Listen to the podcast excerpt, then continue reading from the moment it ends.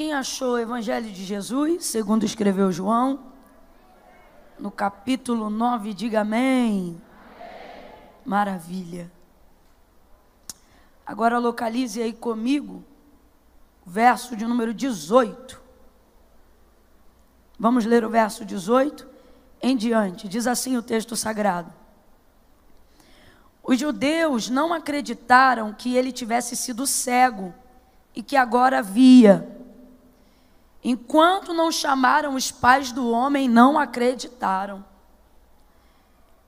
Perguntaram-lhe então a seus pais: É este o vosso filho? É este aquele a quem vós dizeis ter nascido cego? Como é que ele agora vê? E responderam os seus pais: Sim, sabemos que este é nosso filho e que ele nasceu cego. Mas agora, como vê, ou quem lhe abriu os olhos, não sabemos. Mas ele tem idade, pergunta para ele. E ele falará por si mesmo. E seus pais disseram isto porque temiam os judeus, pois já os judeus haviam resolvido que quem confessasse que Jesus era o Cristo deveria ser expulso da sinagoga. Foi por isso que seus pais responderam: tem idade Perguntem para ele. Então chamaram pela segunda vez o homem que dantes havia sido cego e disseram para ele: Dá glória a Deus. Sabemos que este homem que tu dizes que te curou é pecador. E respondendo ele, disse: Se é pecador, eu não sei. Uma coisa eu sei, que eu era cego e agora eu vejo. Ou oh, você pode dar glória a Deus por essa palavra? Vou dar mais uma chance para quem não deu. Você pode dar um glória a Deus por essa palavra? Põe a mão sobre o seu coração e ore comigo agora. Comece a orar. Se você puder, incline a sua cabeça em sinal de reverência corporal e total diante de Deus agora. Faça aí alguns segundos de uma súplica diante de Deus e peça ao Senhor: Senhor, fala comigo nessa hora. Continua falando comigo, Senhor, como tu tem falado no decorrer de todos esses dias, no decorrer de todo esse culto. Continua falando comigo, Senhor, de modo que eu não seja só cheio, mas saia daqui transbordando. Deus, ocupa meus pensamentos agora, do interesse da, de conhecer a tua palavra. Tira de mim tudo aquilo que tenta capturar a minha mente. Vamos, comece a orar aí agora. Me deixe ouvir você suplicando a Deus. Comece a suplicar a Deus. Pedi, pedi e dá-se-vos-á. Buscar e achareis. Batei e abrir-se-vos-á. O que pede, recebe. O que bate, se abre, ao que busca se encontra. Comece a pedir, faça isso agora. Quando você faz isso, você você impede com que toda distração que estava tentando tua mente, teu coração até agora no culto, com que ela seja agora bloqueada, neutralizada. Por isso a intercessão, por isso a constância no clamor. Vai começando a suplicar aí, já já eu vou orar, mas comece a suplicar pela tua vida, Deus. Eu preciso entender o que a tua palavra diz diz. A tua palavra tem poder para entrar em áreas profundas na minha alma. Isto não depende só de quanto a Camila vai pregar, mas depende do quanto o meu coração está disposto a receber. Abre o meu coração. Vamos lá, comece a pedir, comece a pedir. Abre o meu coração. Espírito Santo dá entendimento na minha mente. Eu estou te ajudando a orar. Vai, comece a suplicar. Vai suplicando aí. Isso. Isso. Amanagavasho remigabaido remigia. Oh Deus, teu povo intercede e clama nesta noite. Assim como eu estamos na dependência total do Senhor. Como Pedro, nós nos colocamos na tua presença nesta noite, no Aviva São Paulo. Para quem iremos nós se só tu tens palavra de vida eterna? Por isso nós te pedimos, fala conosco, fala no profundo, Senhor, fala no oculto, fala no escondido. Cumpre o que tu disseste que faria quando me chamou ao ministério da palavra, dizendo que enquanto eu estivesse pregando, o Senhor estaria libertando, edificando, avivando, curando, batizando, salvando. Faça isto, Senhor, nesta noite, e nós te glorificaremos ainda muito mais, porque só tu és digno. Fala também com este vizinho que está ao lado desse crente, que ora comigo agora. Oh, fala com cada um de nós aqui, aonde estiverem ouvidos ao alcance da nossa voz, aonde estiverem pessoas ao alcance dessa palavra, alcança elas também com o poder que esta palavra carrega e glorifica o teu nome, glorifica o teu nome, glorifica o teu nome, em nome de Jesus. Quem concorda, diga. Amém, aleluia. Oh glória.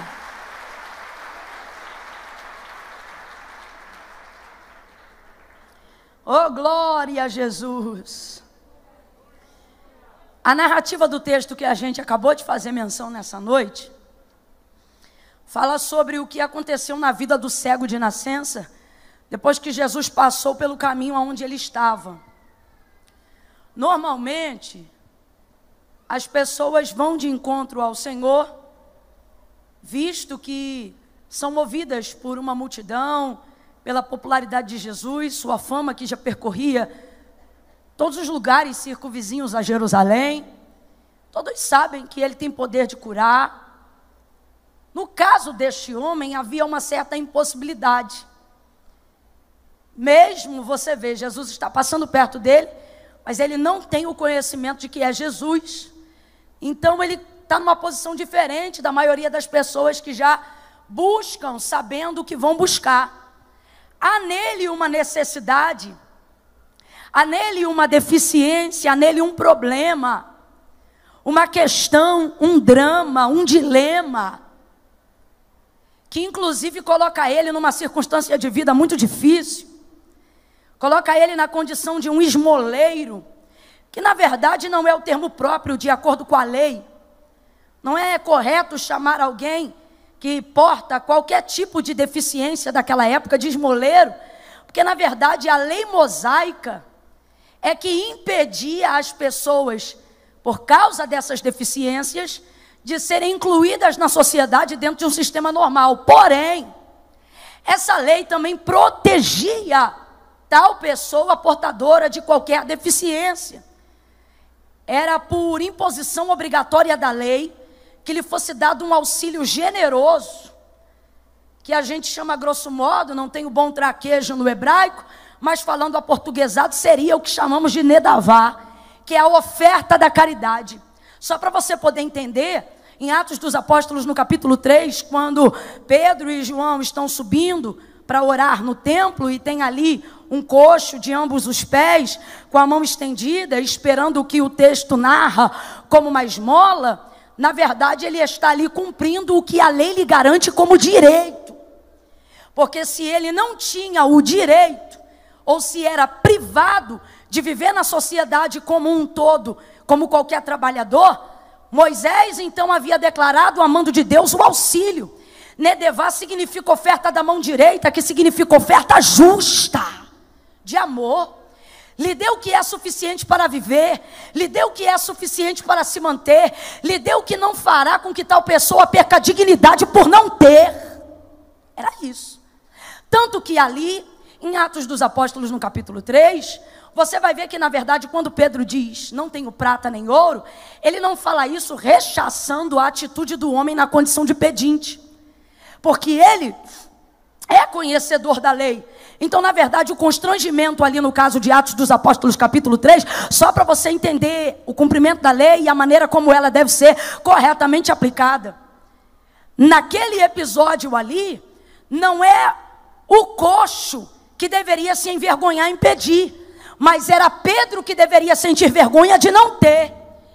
A maioria das vezes, tais deficientes ocupavam a porta especial do templo, o lugar de entrada, porque pensavam que aos religiosos seria mais fácil cumprir a lei. Uma vez que eles tinham um acesso mais interno, mais intrinsecamente levados à palavra. Então, por isso, na maioria das vezes, eles ocupavam esses lugares porque eles pensavam que poderiam ser tratados com maior dignidade, uma vez que eles não estão ali porque são mendigos, estão ali por uma imposição da lei. Quem está entendendo até aqui, diga amém. Só que o texto diz que na eclésia, na igreja primitiva, o povo se reunia cedo e repartia as demandas do dia. Repartiam tudo em comum. Então, normalmente, eles não tinham o que sobrava para outro dia porque o texto diz que eles repartiam todos os dias aquilo que havia em comum a cada dia. É por isso que Pedro não tem absolutamente nada no bolso. Então, quando ele diz não tenho prata e nem ouro, ele não fala isso para rechaçar o homem, ele fala isso pelo constrangimento de não poder cumprir a lei. Não tenho prata nem ouro. Só que ele não deixa aquilo que ele não tem fazer ele esquecer do que ele tem. Oh, aleluia! Ele tem algo que é melhor do que prata, ele tem algo que é melhor do que ouro, mais do que manutenção, a condição de deficiência daquele homem, ele vai produzir um nível de transformação que vai dignificar a vida daquele homem. Então ele vira para o homem, você conhece muito bem. Ele diz: Não tenho prata nem ouro, mas o que eu tenho eu te dou. Em nome de Jesus Cristo Nazareno, levanta. Ele pega a mão do homem, coloca o homem de pé. O texto diz que o homem começa a pular e saltar saltando, entra no templo e glorifica a Deus. Oh meu Deus, acabei de te contar um milagre. Diga glória a Deus.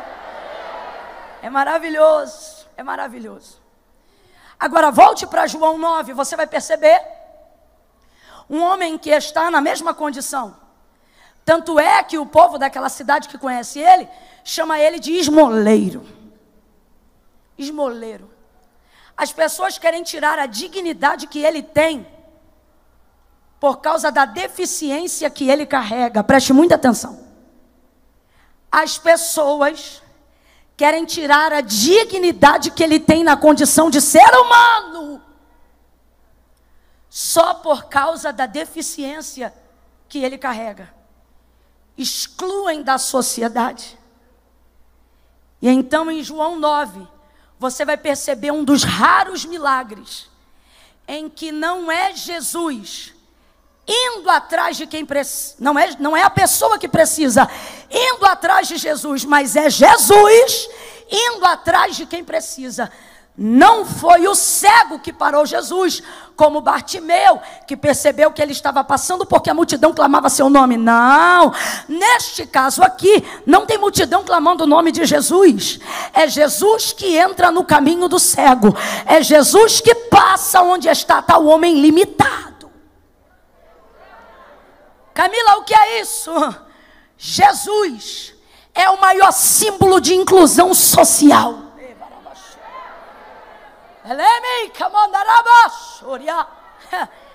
Jesus é a maior prova que ninguém pode ficar de fora só porque é deficiente.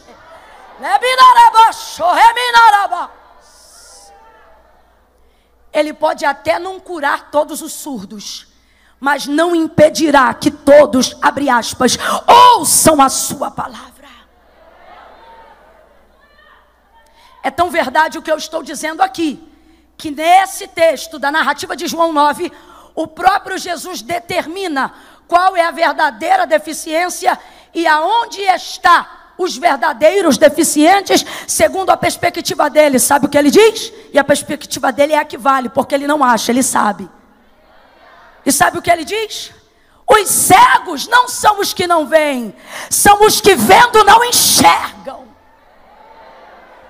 Os surdos não são os que não ouvem, são os que ouvindo não entendem. Eu vejo que aqui, por exemplo, tem uma, uma parte da igreja de pessoas limitadas auditivamente, mas elas estão, abre aspas, ouvindo ou não estão ouvindo? Tem alguém ali compartilhando? Elas estão entendendo ou não estão entendendo? Então diga para mim, a palavra de Deus está em vocês, sim ou não? Se estiver sim, e apesar de não ouvirem o que eu digo, mas mesmo assim discernirem o que eu falo, faça sinal de ok para que a igreja veja que vocês ouvem.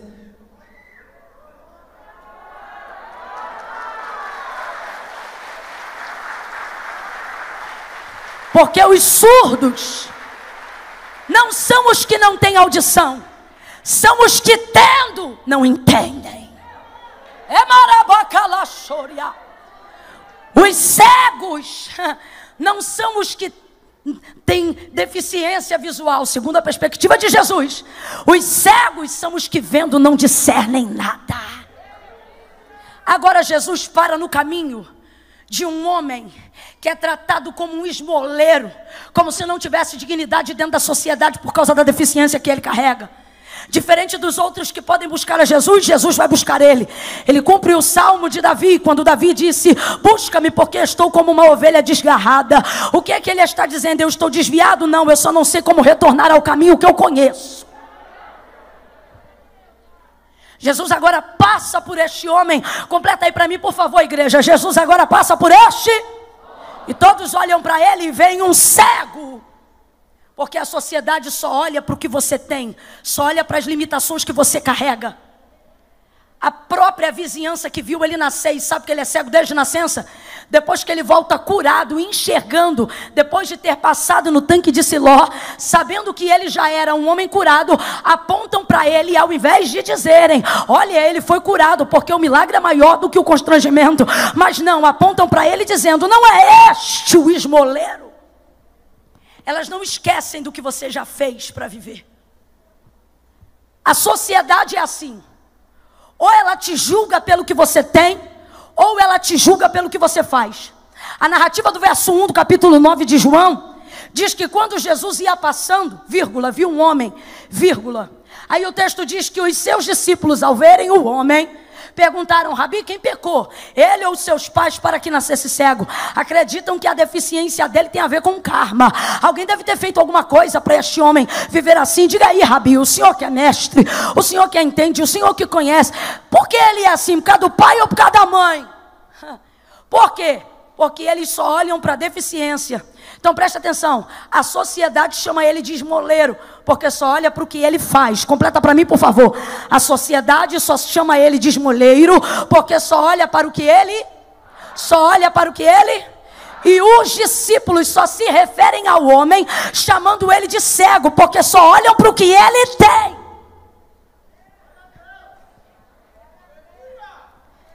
Então, em toda a massa que envolve esse cara, ou julgam ele pelo que ele faz, ou julgam ele por aquilo que ele tem. Jesus é o único que, segundo a narrativa de João, o texto diz que passando Jesus por ele, não vê o cego, não vê o esmoleiro, porque não está olhando para o que ele tem e nem pelo que ele faz. Pode olhar. O texto diz em qualquer versão traduzida: E passando Jesus viu um cego? Não. E passando Jesus viu um esmoleiro? Não. E passando Jesus viu um homem. E passando Jesus viu um homem. E quem está entendendo aí, hein? E passando Jesus viu um homem. Jesus está deixando claro que o que ele tem não tem o poder de definir quem ele é, e o que ele faz não tem o poder de perpetuar o que ele ainda será. A condição do Estado é temporária, por isso que em Mateus 15, 21, a cananeia clama ao Senhor: Filho de Davi, tem misericórdia de mim, que minha filha, presta atenção, a endemoniada é o que da cananeia? Ela é Abre a boca, ela é. Ela é. Mas está endemoniada. Mas o que, que ela é? Mas está como? Sem preguiça. O que, que ela é? Mas está como? Só que ela vai buscar Jesus por quem? Por quem? Porque quem a filha é não muda por causa de como ela Deus te trouxe hoje aqui para dizer que o que você está passando, que é a exclusão da sociedade, os rótulos e julgamentos equivocados, por causa do caminho, seja de erros dos seus pais, seja de erros próprios, ou seja de deficiências das quais você não pediu para nascer. E deixe-me abrir um grifo bem grande aqui. Quando eu falo de deficiência, não falo sobre questões físicas, porque no altar é um dos lugares onde a gente tem liberdade para poder falar segundo a perspectiva de Jesus. E o que Jesus deixa muito claro é isso: que o problema problema não é o que você traz no corpo, o problema é o que você não deixa ser transformado na alma. Por isso. Eu poderia ter escolhido qualquer milagre para falar desse tema, mas por que, que o Senhor me dirigiu ao capítulo 9? Porque esse cego é de nascença. Quando a gente vê ele na condição limitada, desde o nascimento. Que que fica claro? Que ele não teve escolha. O que que fica claro? Que não houve karma. O que que fica claro? Para os homens, consequência. Para Jesus, oportunidade oportunidade de fazer o nome de Deus conhecido na vida dele. Camila, beleza, tô achando uma massa você entender sobre inclusão social. Só que eu não vim aqui para dar uma de filantropa, nada contra, pelo contrário, glória a Deus por cada um. Só que o que eu vim aqui dizer é que não pense você que os deficientes são os que estão me ouvindo na cadeira de roda, que os únicos deficientes nessa noite são os que estão me ouvindo por libras, que os únicos deficientes nessa noite são os que lerão a Bíblia por braille. Os maiores deficientes são aqueles que têm problemas que lhe parecem incorrigíveis no caráter, porque natureza caída adâmica. Aí você está me ouvindo aqui dizendo: Não, eu estou de boa, sou crente, eu não peco. Você pode até pe não pecar, só não pode dizer que não é pecador, porque Jesus disse que aquele que não, que aquele que diz que não peca, já pecou porque é mentiroso. Todos pecaram e destituídos foram da glória de Deus. Jeremias disse: Em pecado fui gerado, em pecado me concebeu a minha mãe. Davi disse: Em pecado fui gerado, e em pecado me concebeu a minha mãe. Quem te concebeu no nascimento, a primeira pessoa que te recebeu foi o pecado. Quem te botou no colo foi a graça, a graça de Deus para te desligar deste pecado. Agora ouça-me com atenção.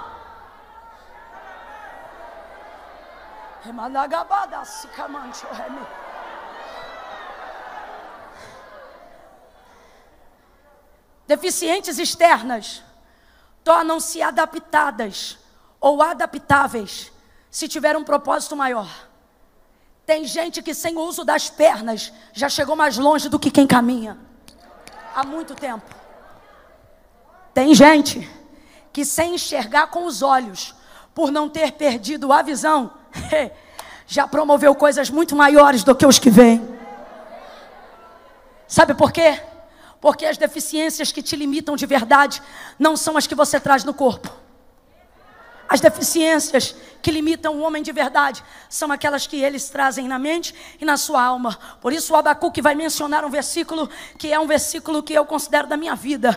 Abacuque capítulo 3, verso 19, ele vai dizer assim: Porque o Senhor Deus Jeová é a minha força, e ele fará, ele fará. Ele fará os meus pés como os das servas e me fará caminhar sobre as minhas alturas. Abacuque é alguém altamente espiritual que tem um discernimento racional. Aonde eu vejo isso?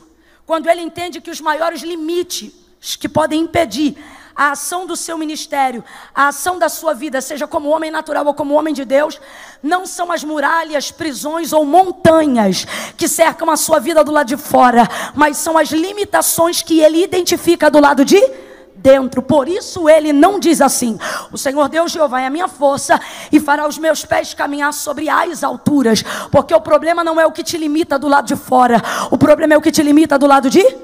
Por isso ele diz: fará caminhar sobre as minhas. Ele reconhece que uma montanha não é tão alta para alguém que sabe subir.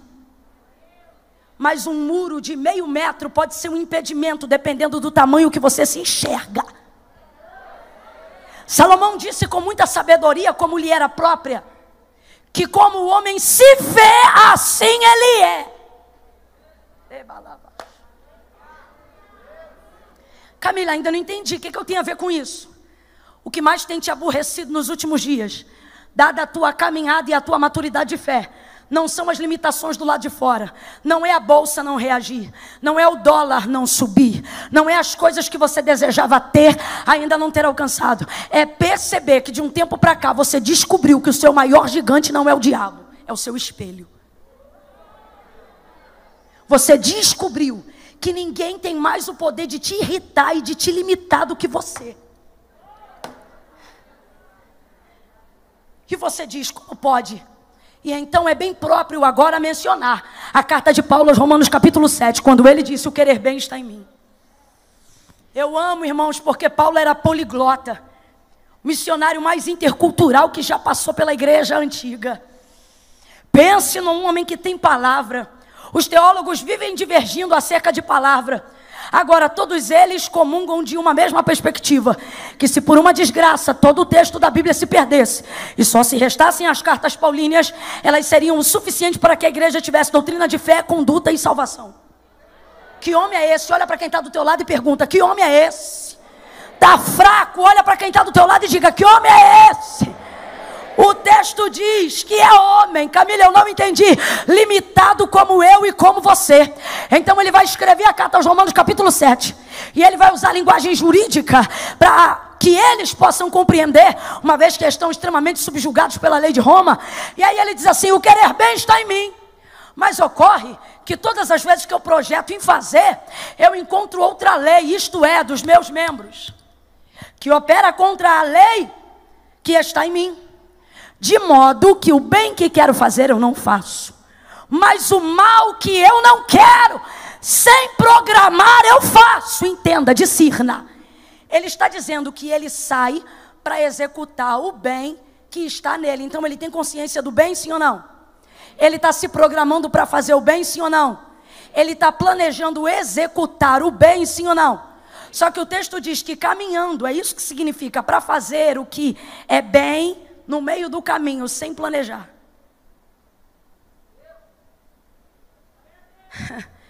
Ele acaba cometendo o que é mal.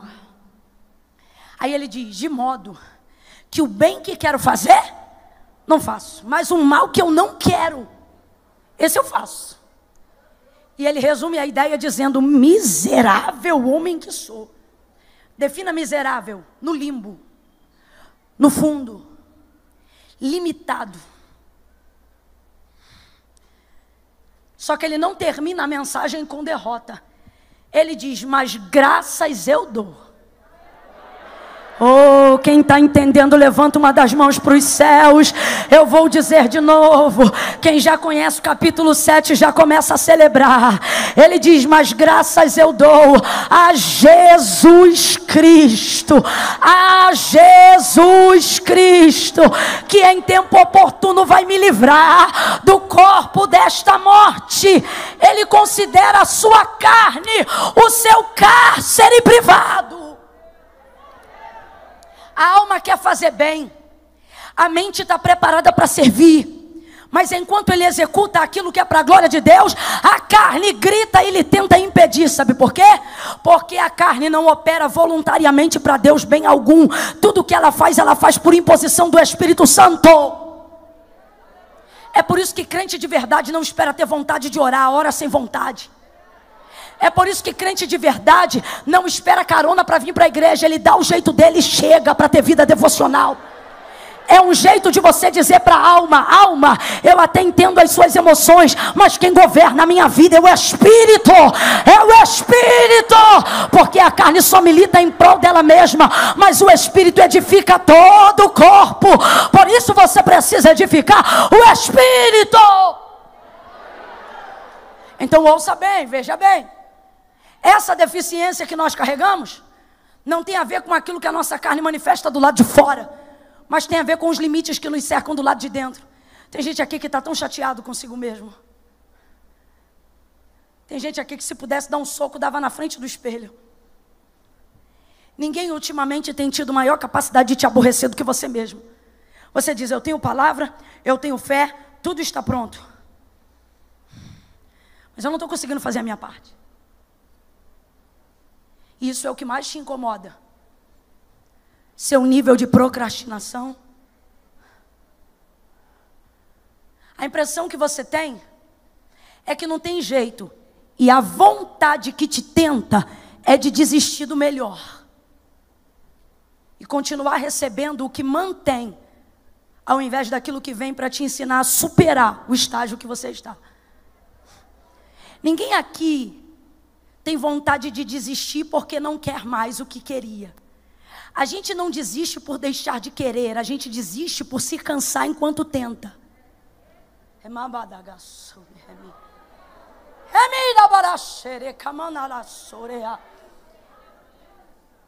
Até o ponto que você cansa de você mesmo. E o Senhor está dizendo: isso é a, é a sua natureza adâmica Esta é a deficiência do seu nascimento. Por isso, João 9 hoje. Por isso, não Bartimeu, nem o cego de Betsaida. Por isso, hoje, João 9. Porque o Senhor está dizendo: quer avivamento? Deixa eu mostrar tuas deficiências do lado de dentro. Quer avivamento? Deixa eu mostrar para você que as deficiências que te limitam não têm o poder de te parar.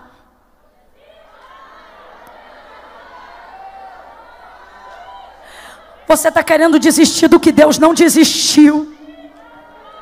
Você está querendo deixar o que Deus não deixou. Você está querendo largar o que Deus não largou. Você está querendo deixar de ir aonde Deus já foi por você. Você está querendo deixar de viver o que Deus já determinou como promessa. E não é porque você não quer mais esse lugar. Não é mais porque você não quer essa unção. Não é mais porque você não quer mais esse ministério. Não é mais porque você não quer mais viver o cumprimento de promessa. É porque você tem tentado todo dia, mas a sua deficiência te humilha. Tua procrastinação te humilha. Tua negligência te humilha. A sociedade te humilha tu te sente diminuído de todas as formas, tu não consegue superar a si mesmo, e isso tem te incomodado absurdamente, ao ponto que você pensa que essa deficiência ela determina o seu ponto final. Você pensa, é só até aqui que eu dou conta de chegar, mas Deus te trouxe aqui para dizer: não é você que determina aonde chega, sou eu.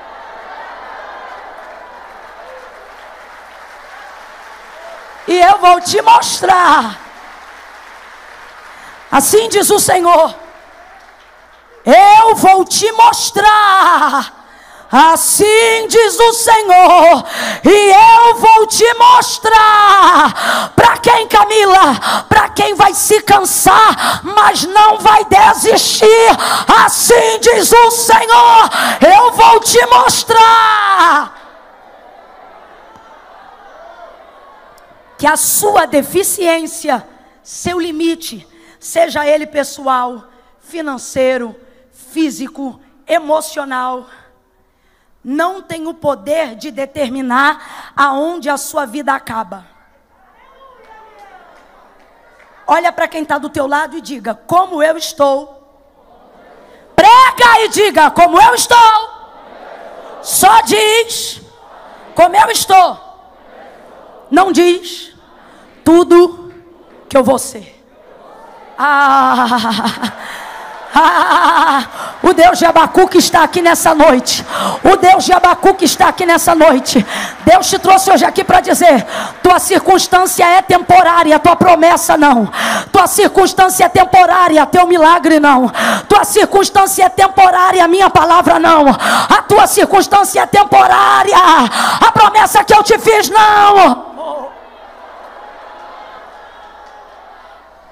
Deficiência daquele homem limitava ele.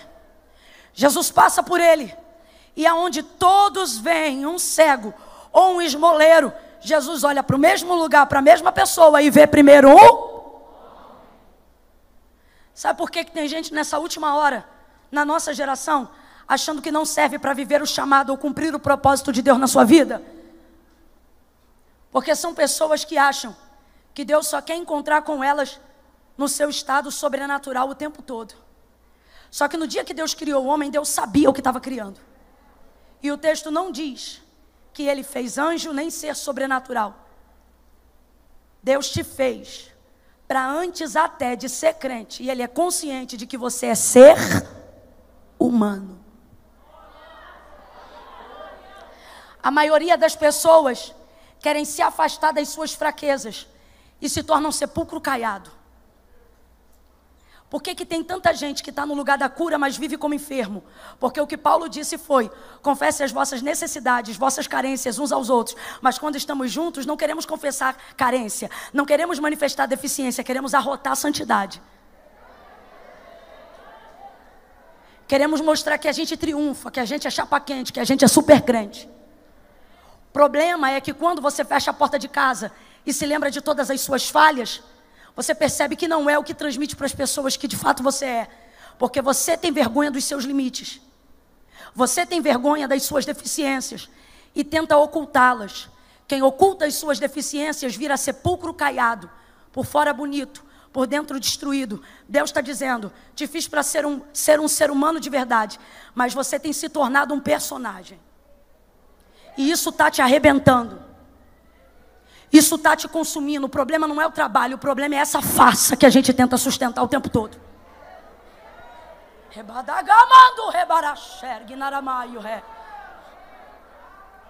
Quem é o rapaz aqui do teclado? Vem, meu filho, mas vem com vontade. Vem igual Davi, que tu devia ser do tamanho dele. Vem. Bota um som pesado, que é para a gente poder visitar a grura da alma. Camila, é um som para eu deixar o pessoal bem? Não, é um som para o pessoal jogar para fora toda a podridão. Porque Deus está dizendo que não vai deixar de ver quem você é por causa de como você está. Não vai deixar de ver o que você pode se tornar por causa daquilo que você está fazendo agora. A cura para você nessa noite aqui. Só que a única forma de você viver é ao invés de ocultando as deficiências, você mostrá-la. Coloca para fora, meu filho. Ao invés de querer inspiração para orar e falar palavras bonitas, ó oh, excelso, magnânimo, ó oh, todo. Não, dobra o joelho de Jesus, eu me sinto podre. Eu estou me sentindo tão mal, tem mais de sete dias que eu não falo contigo. Eu vou para a igreja e só oro na igreja. A Bíblia, o Senhor sabe, só abro lá. Camille, o que vai acontecer? Vai acontecer o que aconteceu com o próprio Jesus no Getsemane. Vai acontecer o que aconteceu com o cego de nascença. O que, Camila? Ele vai se revelar para te mostrar que não são as tuas deficiências que te apartam dele, é a sua hipocrisia. Ele sentou no poço para conversar com uma samaritana. Estou te esperando vir, tá, filhão? Estou te esperando vir. Pode vir com vontade mais vontade, bota vontade sem medo. Isso, garoto. Ele sentou no poço para conversar com uma samaritana que já teve cinco e o sexto não estava, não era dela. Ela não só era pecadora, como estava na prática do erro.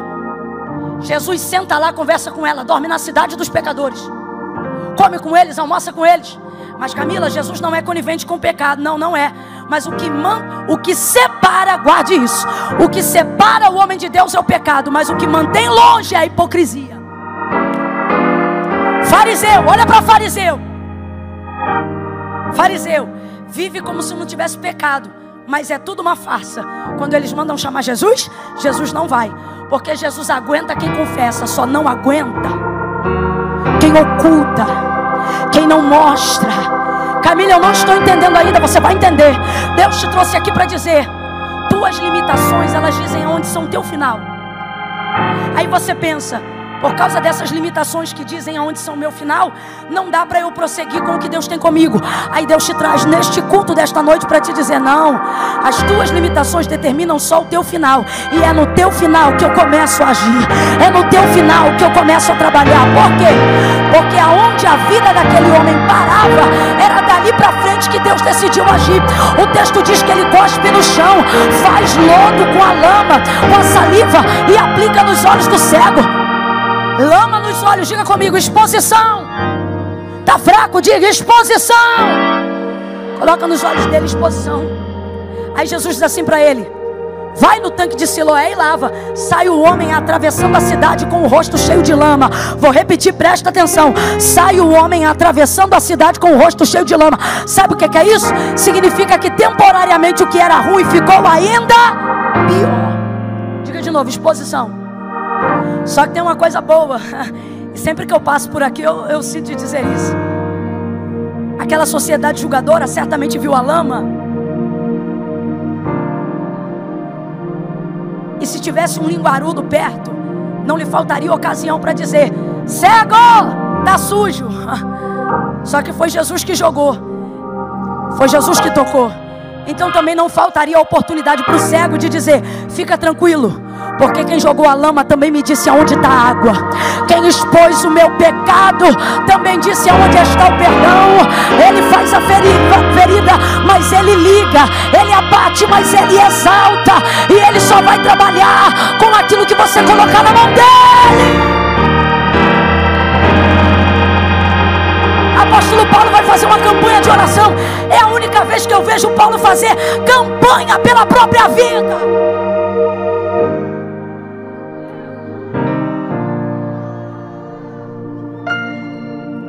Ele diz assim: Senhor, há um mensageiro de Satanás que vem me esbofetear, e um espinho na carne que me machuca. O texto diz: por que, que eu chamo de campanha? Porque é a única causa que ele se amarra por três vezes consecutivas. No outro dia, Senhor, há um mensageiro de Satanás que vem me esbofetear e um espinho na carne que de tempo em tempo me machuca. No outro dia, Senhor, há um mensageiro de Satanás que vem me esbofetear. O que, que, é isso? Ei, sabe o que é isso? Paulo está dizendo: tem algo na minha limitação e no meu passado que Satanás vem todo dia para me humilhar e jogar isso na minha cara. Isso me diminui, isso me afronta, isso me humilha, isso me constrange. Agora vamos um pouco mais além. Isto está me paralisando, sabe por quê? Para ter ficado na causa três dias, é porque isto está me pedindo ele de fazer outras coisas. E um espinho que me dói e não sai, oh Senhor. Aí Deus fala, Paulo.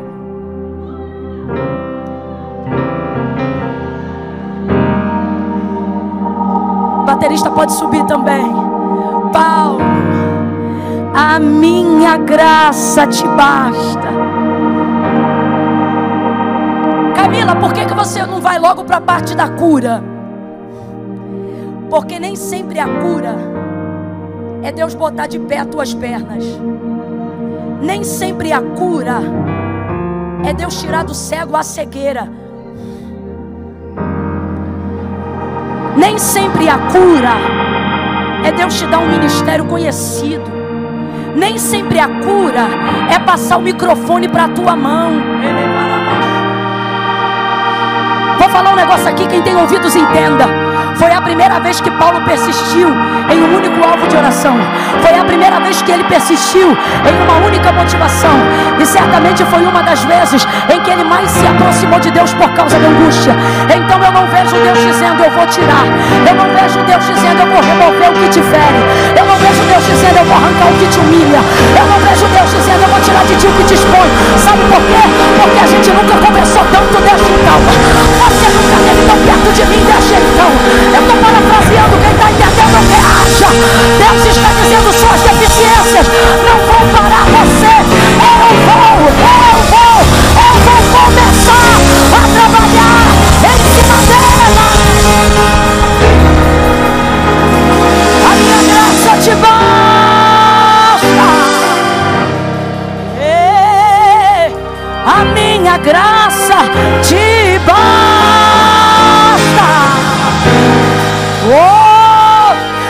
graça te basta. Vem cá,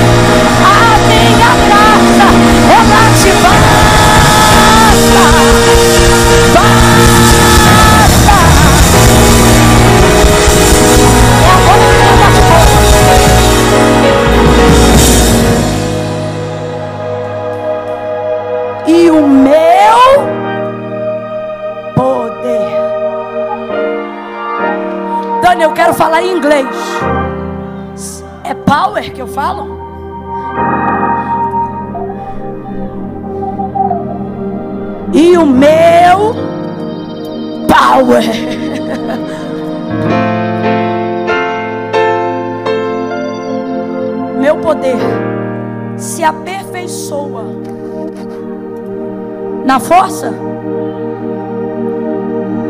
nos seus dons, nas suas qualidades, no que você tem de melhor.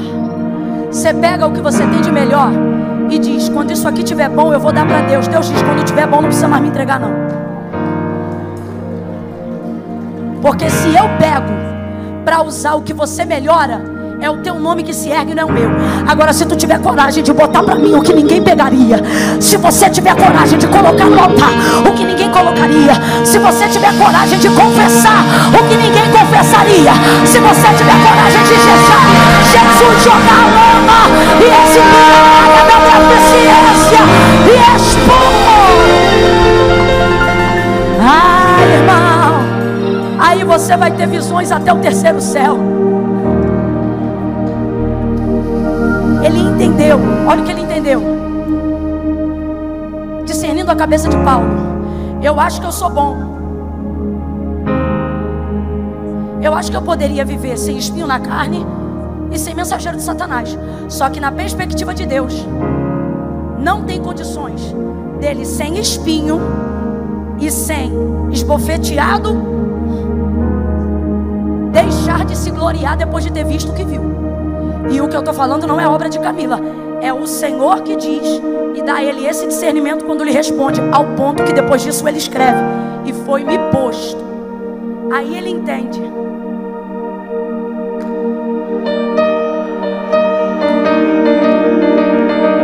Aí você diz: Mas por que eu sou assim? E o Senhor diz: É porque eu quero glorificar o nome do meu Pai.